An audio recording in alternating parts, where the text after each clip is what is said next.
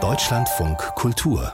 Breitband. Dass das Internet so funktioniert, wie es funktioniert, nämlich dass Webseiten registriert und besucht werden können, das hat viel zu tun mit der Arbeit von ICANN, der Internet Corporation for Assigned Names and Numbers. Das hört sich an wie der erfundene Name für einen, sage ich mal, eine Netflix-Serie.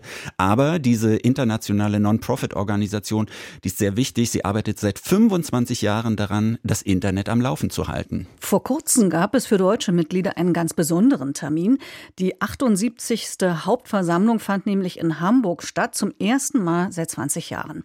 Das mediale Interesse an diesem Ereignis war allerdings nicht sehr groß. Selbst in Fachmedien war die Konferenz der ICANN kein großes Thema. Und das, obwohl einige ICANN-Mitglieder sagen, in einer so kritischen, so herausfordernden Situation befanden sich die ICANN und damit auch die Zukunft des Internets, wie wir es kennen, noch nie.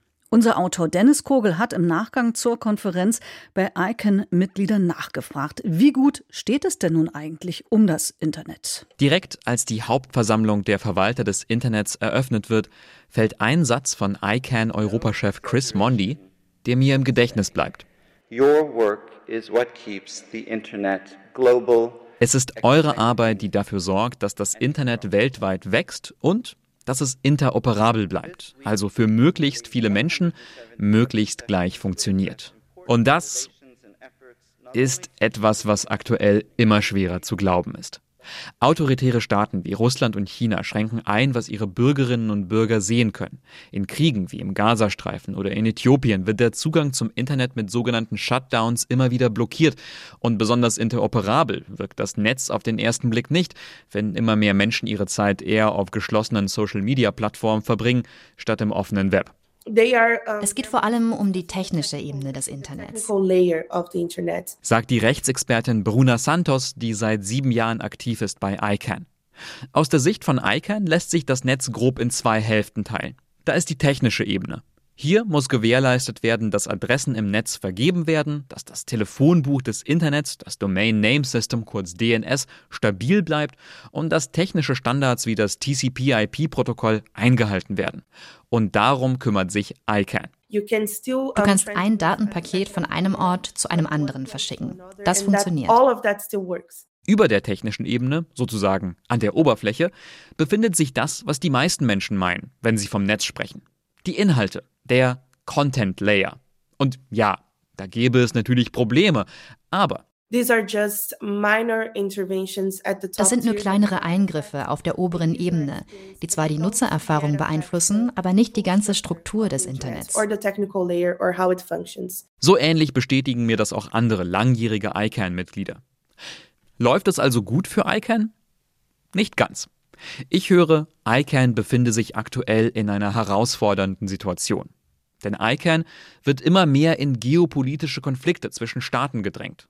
Letztes Jahr etwa forderte der ukrainische Vizepräsident Michailo Fedorov, ICANN solle Russland vom Internet abschneiden. ICANN lehnte ab. Das sei nicht deren Aufgabe. Doch Konflikte wie diese führen zu komplexen Problemen für die Internetverwalter. Was passiert mit einer ukrainischen Top-Level-Domain für den Fall, dass Russland diesen Krieg gewinnen sollte? Fragt sich etwa Oliver Süme, ICANN-Mitglied und Vorstandsvorsitzender vom ECO-Verband der Internetwirtschaft. Also da merkt man schon auch, dass das Einfluss auf diese technischen Diskussionen hat.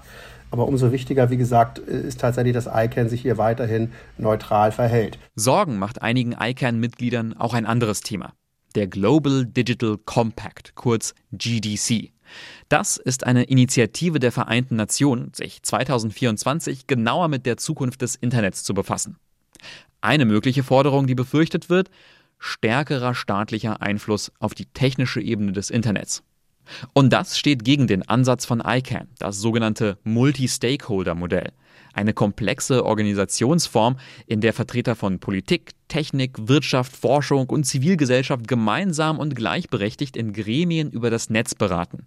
Und darum, sagt Oliver Süme, müsse ICANN den äh, GDC nicht nur einem, zu einem Format werden lassen, in dem Regierungen entscheiden, sondern im Sinne des Grundprinzips der Internet Governance auch dafür sorgen, dass die Multi-Stakeholder-Community in diesen Entscheidungsprozess mit einbezogen werden. Das ist die große Herausforderung, vor der wir äh, insbesondere in 2024 stehen. In welche Richtung wird das gehen?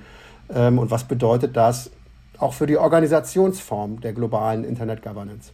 Befindet sich ICANN also an einem kritischen Punkt seiner Geschichte? Seit seiner Gründung ist ICANN immer an einem kritischen Punkt gewesen. Erzählt mir Wolfgang Kleinwächter am Telefon. Der emeritierte Professor für Kommunikationspolitik war von Beginn an Teil von ICANN. Da haben viele schon gesagt, ICANN in fünf Jahren ist die tot, das, das funktioniert nicht.